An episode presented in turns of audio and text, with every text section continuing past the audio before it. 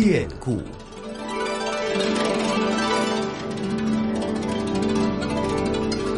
听众朋友，大家好，我是华夏之声的节目主持人胡杨，很高兴和大家在故宫九十的节目当中见面。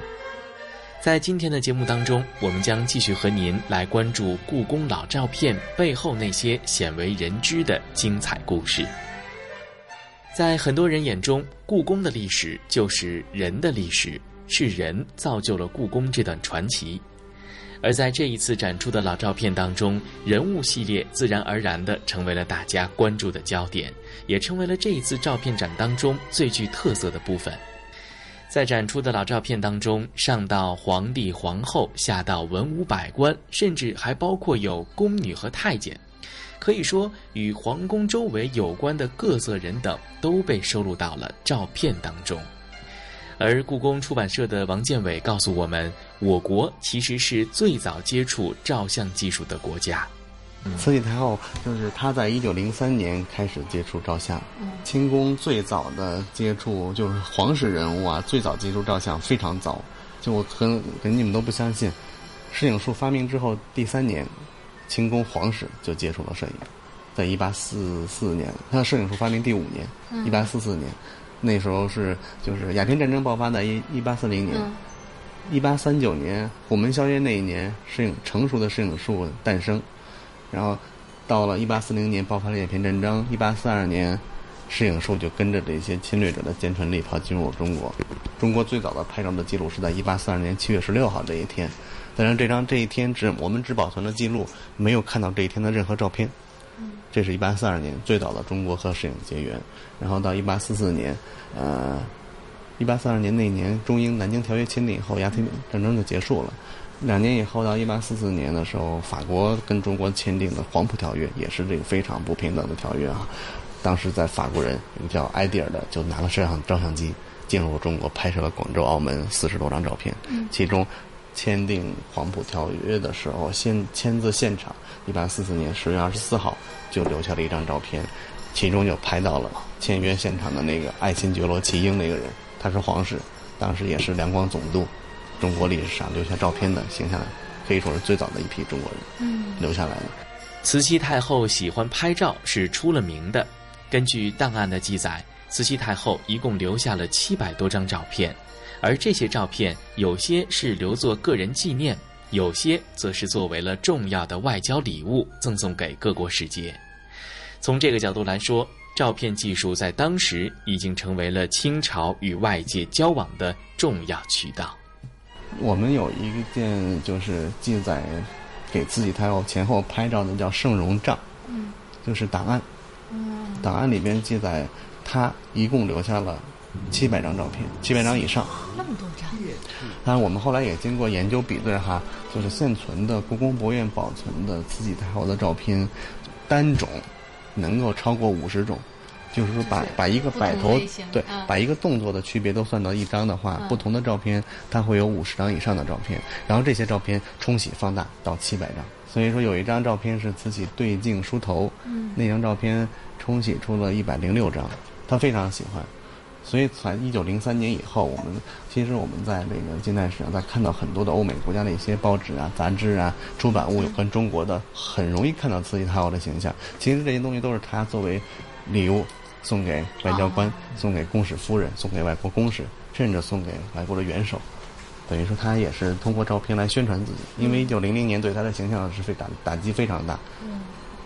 一九零零年六月份，八国联军在那个。呃，就是义和团进入北京以后，他和八国宣战的，嗯嗯，非常的豪迈，嗯，八国八国联军，但是也六 六月份，呃，北京就沦陷了。当时是慈禧太后和光绪两宫就逃到西安嘛，然后一九零一年签订辛丑条约，签订条约，他要是和外国人修好的，他做了几件事儿嘛，就首先做一件就是。把光绪皇帝同辈的一个兄弟派到欧洲去，去为德皇威廉二世谢罪，这也是他的一种姿态。嗯，他的形象就传播到全世界。玉勋龄就是给慈禧太后照相的人，而他的父亲玉庚是清政府驻外的使节，也是一位著名的外交官。要知道，给慈禧太后照相并不是一件容易的事情，每张照片都要更换衣服、更换背景。此外，照片不光是慈禧太后自己要照，她还要和自己周围的人照。所以，在她留下的很多照片当中，反映了很多清宫的一些人物，还有宫廷的建筑、装潢，这些信息量是非常大的。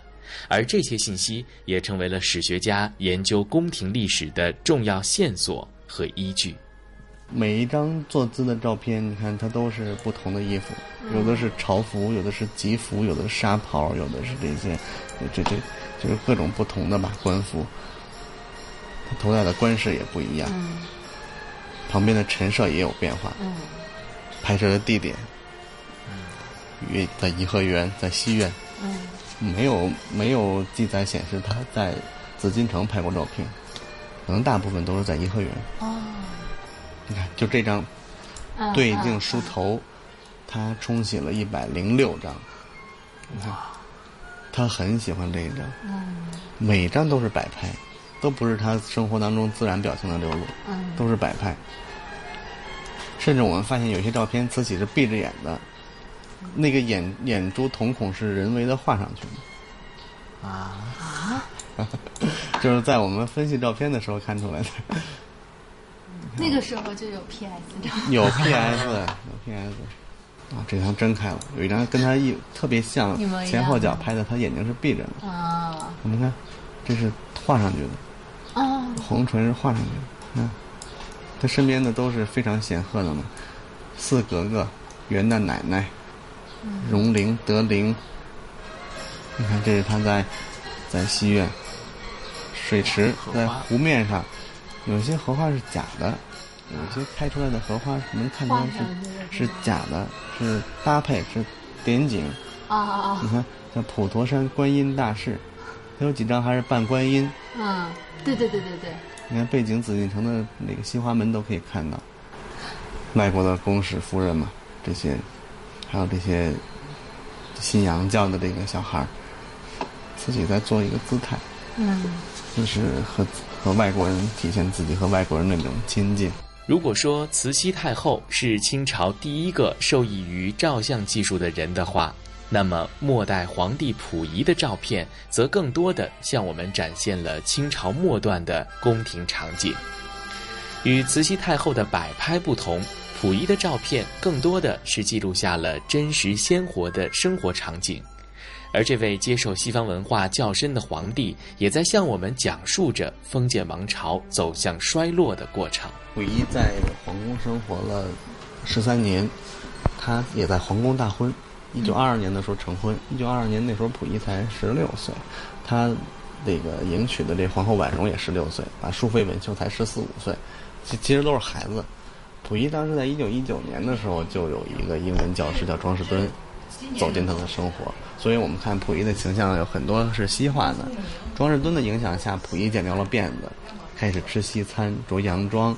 庄士敦想要把溥仪培养成一个就是能够开眼看世界的那么一个人，虽然他没有权利，但是当时国家还是以对待溥仪是像外国元首之礼对待他，所以溥仪的身份身边会有很多的这些洋玩意儿、洋玩具。洋装、洋车、洋表，还有照相机。溥仪有自己的照相机，而且还不止一部。他们在生活当中，溥仪自己就是扮演了照相师的这个性角色。他和皇后宛如互相拍照，留下了大量的清宫的反映生活的照片。从这个照片的这种艺术啊、构图啊，包括光影啊，虽然不是很好，但其实都是当他们生活当中的一种自然的流露，和自己太后的那种摆拍是完全不一样的。我们看溥仪留下了打啊打打太极拳的照片，这个这个抽烟的照片，然后还有和自己的这个兄弟姐妹追跑打闹的照片。不光溥仪本人，溥仪的兄弟姐妹也留下很多照片。我们很多人认为溥仪好像就只有一个弟弟溥杰哈，他其实有两个弟弟，还有七个这个这个妹妹。他们家溥仪的兄弟姐妹是十个人，是非常庞大的一个家族。嗯，留下了很多照片，包括他一九二四年十一月的时候被冯云祥驱逐出宫，出宫以后也留下了很多照片。而且这张照片现在都保存在故宫博物院。这段时间的，呃，照片其实是非常完整的，可以反映出日溥仪的这么一个他前半生的在日本之前的一个人生的轨迹。嗯，非常棒的第一手资料。嗯，你看，故宫的老照片里记录了很多不为人知的精彩故事，而照相技术则真实的记录下了这些历史的瞬间。感谢照相术，让我们穿梭光影百年，触碰到了一个有血有肉的故宫，也让我们感知到了一段可以触碰的有温度的故宫历史。